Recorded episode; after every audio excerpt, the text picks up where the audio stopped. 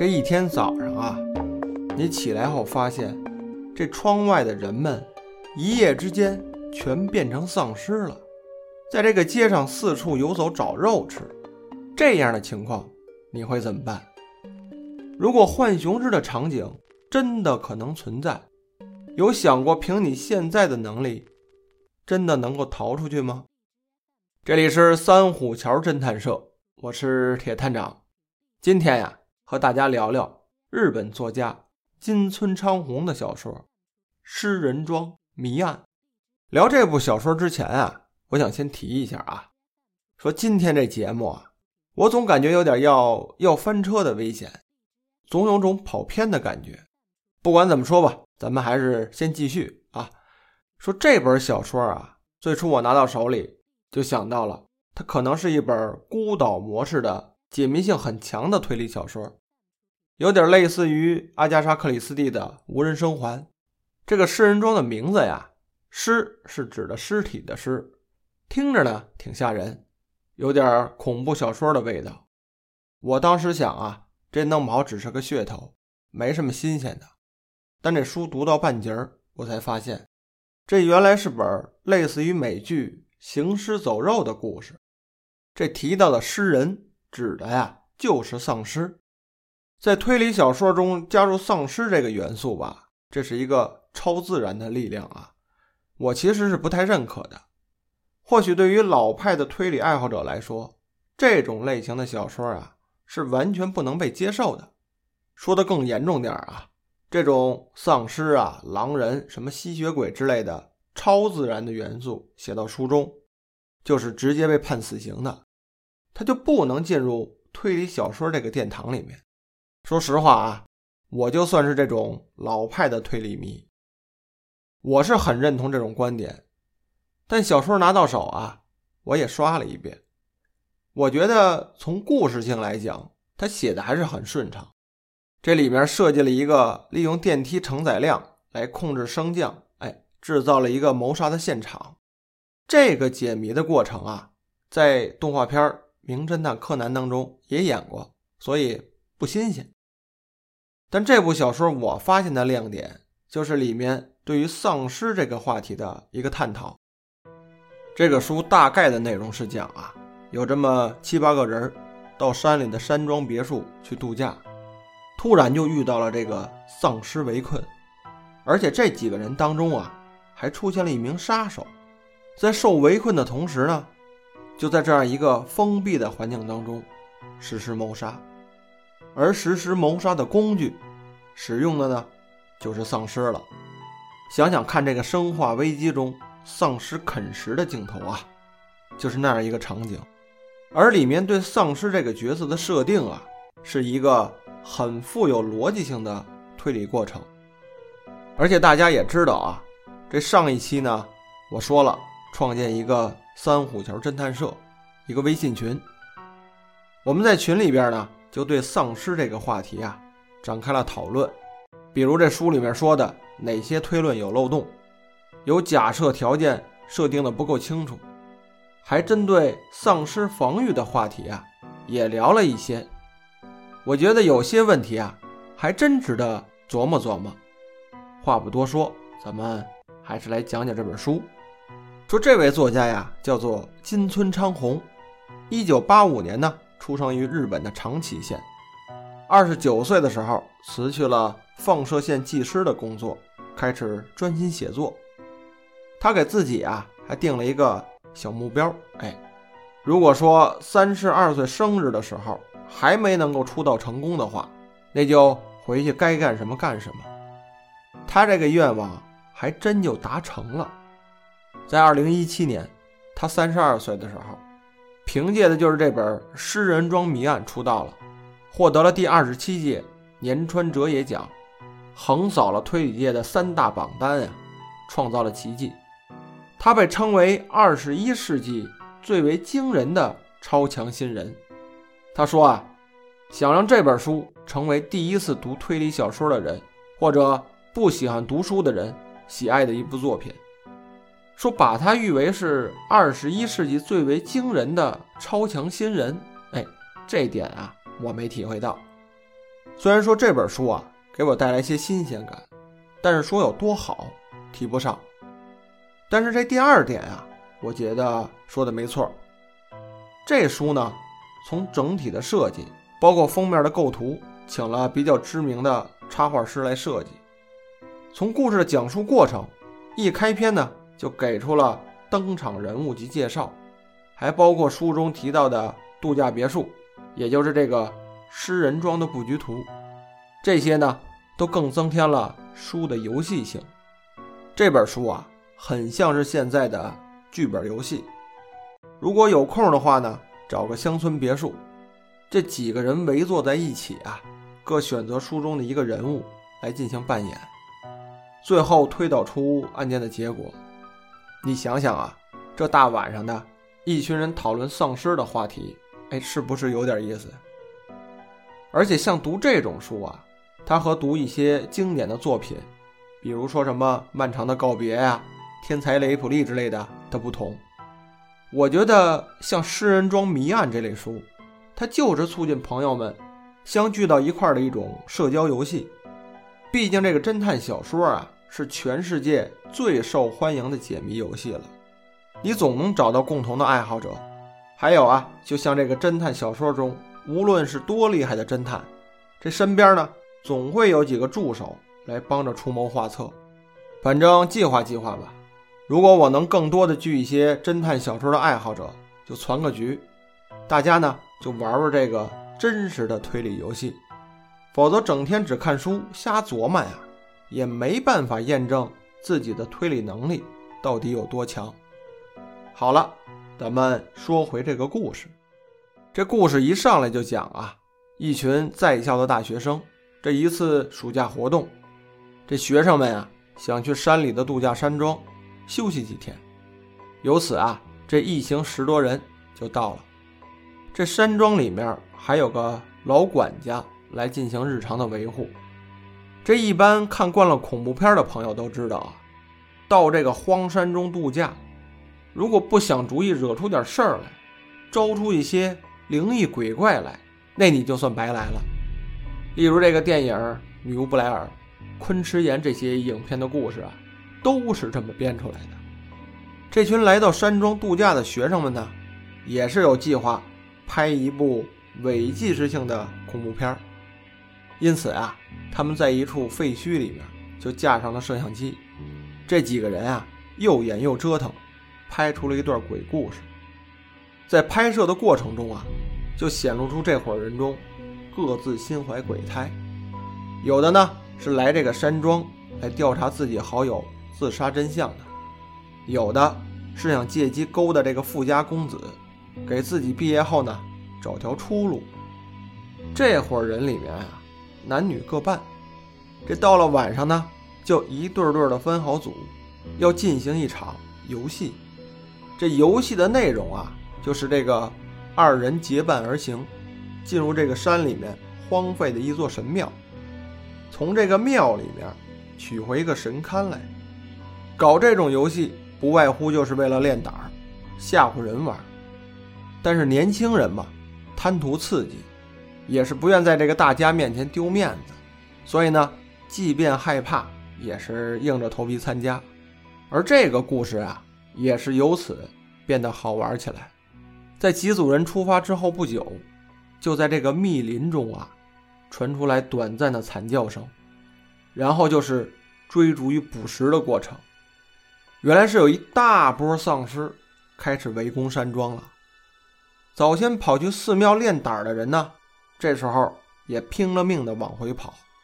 就这样，还有几个人变成了丧尸的食物。最终回到山庄的有八个人，外加上管家，哎，这一共是九人就在此避难。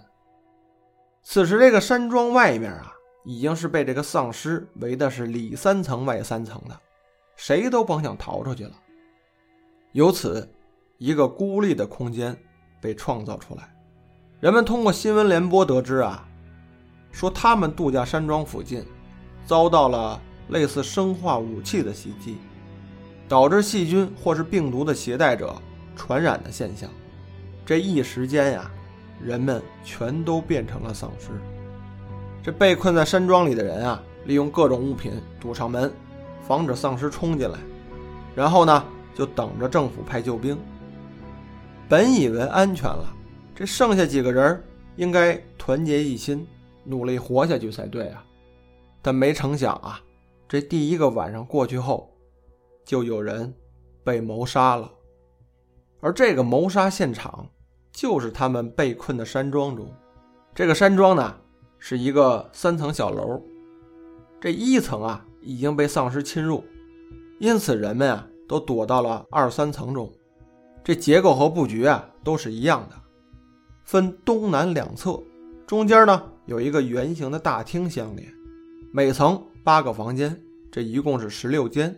按常理来说呀，这外面已经被围困了，人们应当聚到一起过夜才对，相互有个照应才安全。但没想到这几个人啊，每人一个屋，还都单独居住，而被害者就是单独死在自己屋子里面的。他这个死状啊，相当的惨。当同伴进入房间，这一股恶臭扑鼻呀。地板上、天花板上，到处是飞溅的血液和肉块。这尸体呢，就探出阳台，已经被啃食的面目全非了。这人们啊，第一个反应就是这房间里面有丧尸。但是搜索之后发现呀，并没有。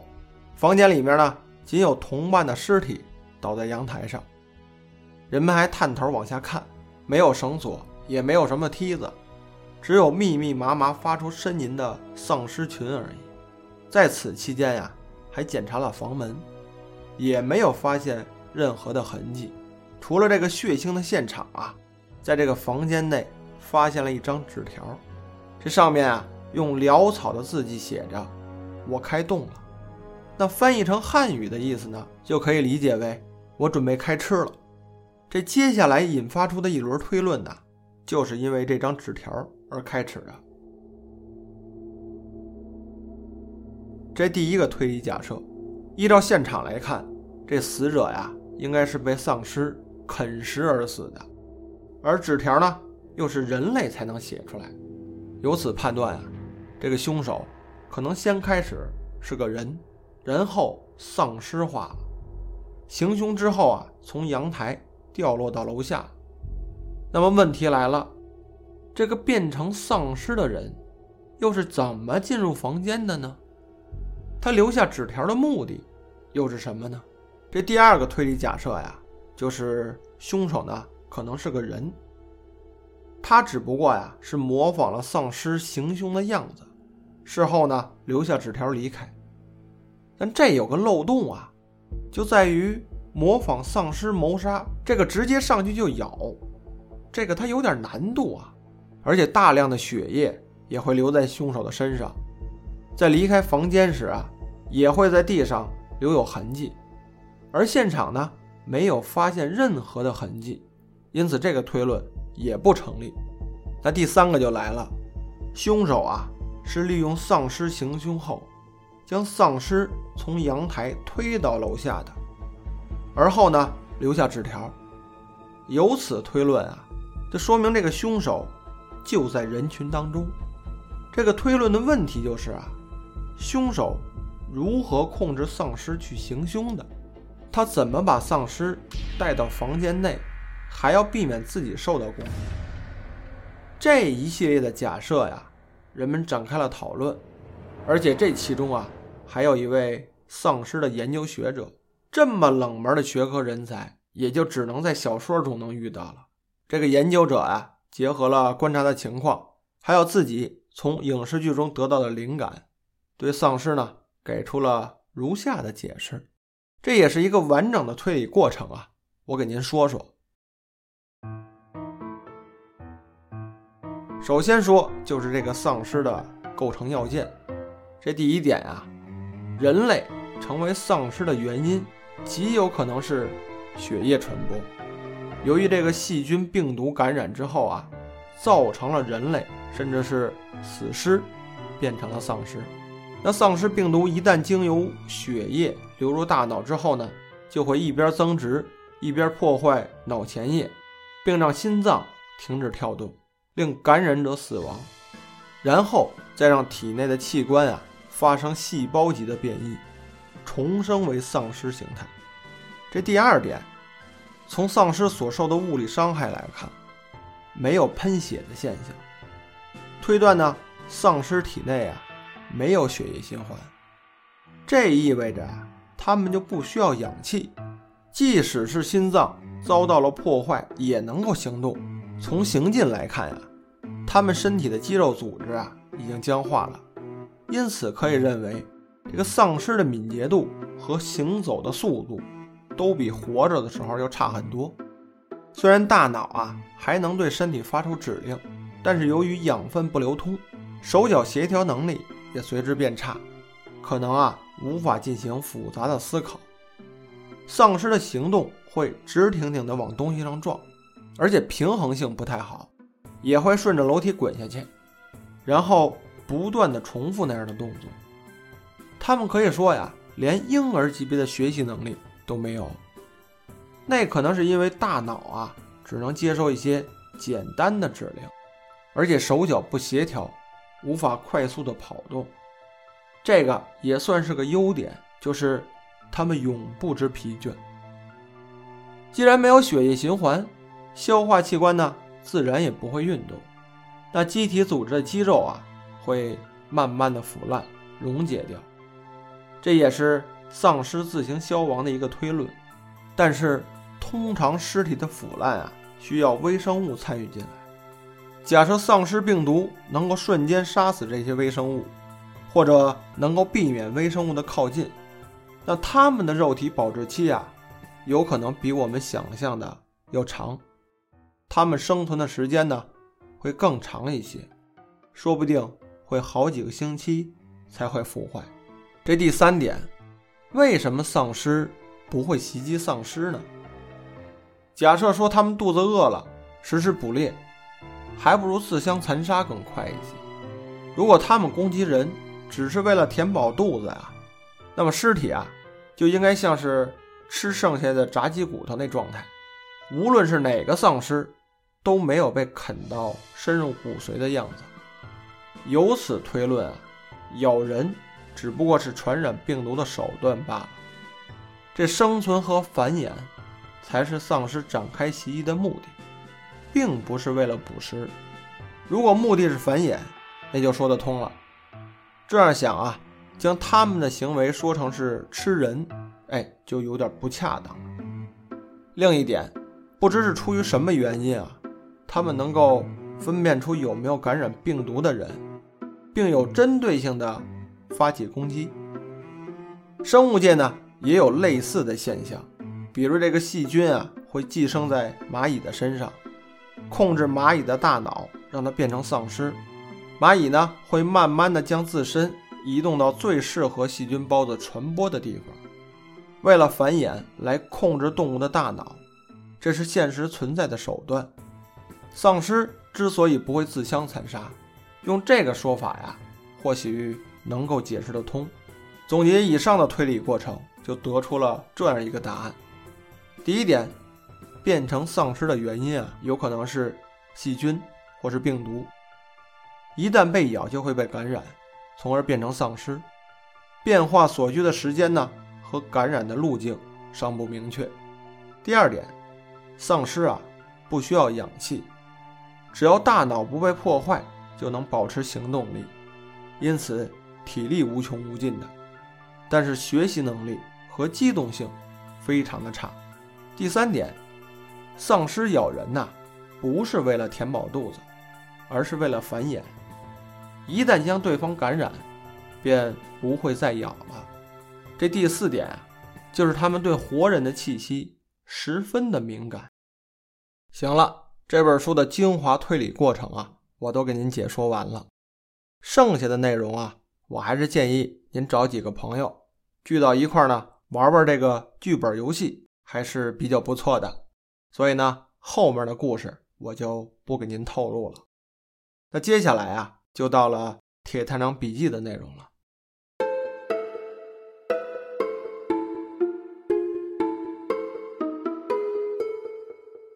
今天的笔记内容呢，咱们就聊聊那些信奉未雨绸缪、有备无患的生存狂。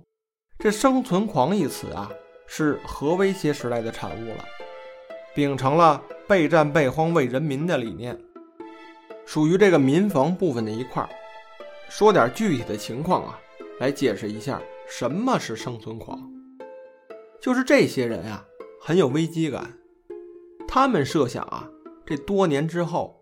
可能真的会爆发核战争，或是发生一些极端的自然灾害，那个时候啊，这地球就化为一片焦土了。以这个假设呢，他们就在自家的后院或是农场里面修筑人防工事，比如在地下浇筑水泥，建造一个可以长时间生活，还可以抵御小型攻击的洞穴。这里面呢，不光是存储食物。还有水，还准备了无线电台与外界接收信号，还有啊，空气的循环系统和电力设施，可以说呀，是以一己之力构造了一个基地，这可能会花数年，甚至是几十年的时间，因此被外人啊称为生存狂。这种事儿呢，像是在美国呀特别多，人们总想着找个地方躲起来。所以呢，自行修建，还会在网上啊共享修筑的设计图，这各种的设计图样啊，什么都有。由此啊，还会有各种的生存手册推出，用来指导那些在极端情况下发生前和发生后应该如何应对。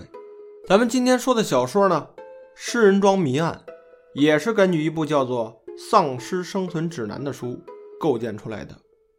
这本指南啊。就是假设丧尸出现后应该如何防御、如何躲避的一些事情。当然啊，这也是一本科幻性的书籍。这本书出名啊，也是因为布拉德·皮特拍了《僵尸世界大战》那部电影。说了这么多，您想想看啊，它里面啊的确有很多幻想的成分，但是一些危机意识还有防范的知识啊，还是很有必要了解的。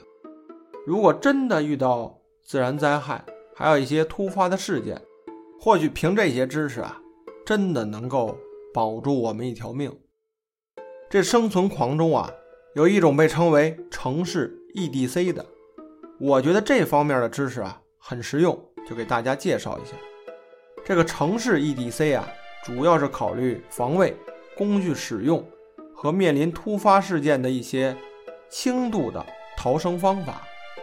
他会指导你啊，装备一些应急的工具，比如从这个高处逃生的绳索，以及使用的方法，还有药品、纱布的储备，会说明哪些食物可以长期保存，像什么压缩饼干、还有糖果之类的。当然啊，这偶尔也可能当零食用了。还有就是常备的医疗包、蜡烛，还有手电这些。反正这些呢，我是会在家里储备一些，都放在一个背包里面。我是希望啊，不会再有什么突发事件发生了。但是有这么一套装备呢，还是能给我自己啊多一份安全感。好了，今天聊了不少内容，侦探小说的知识点呀不多，就像我 节目之前就说了，有点要翻车的感觉。今天多聊的是一些科学幻想，还有防震减灾的一些预防知识。希望呢大家有空啊也多琢磨琢磨，没准啊。真会用得上。如果您愿意的话呢，也可以进入我的微信群“三虎桥侦探社”，咱们呢也可以聊聊侦探小说，也可以聊一些像这样的杂学。如果您愿意，可以随时的联系我。我们就到这里，下次见。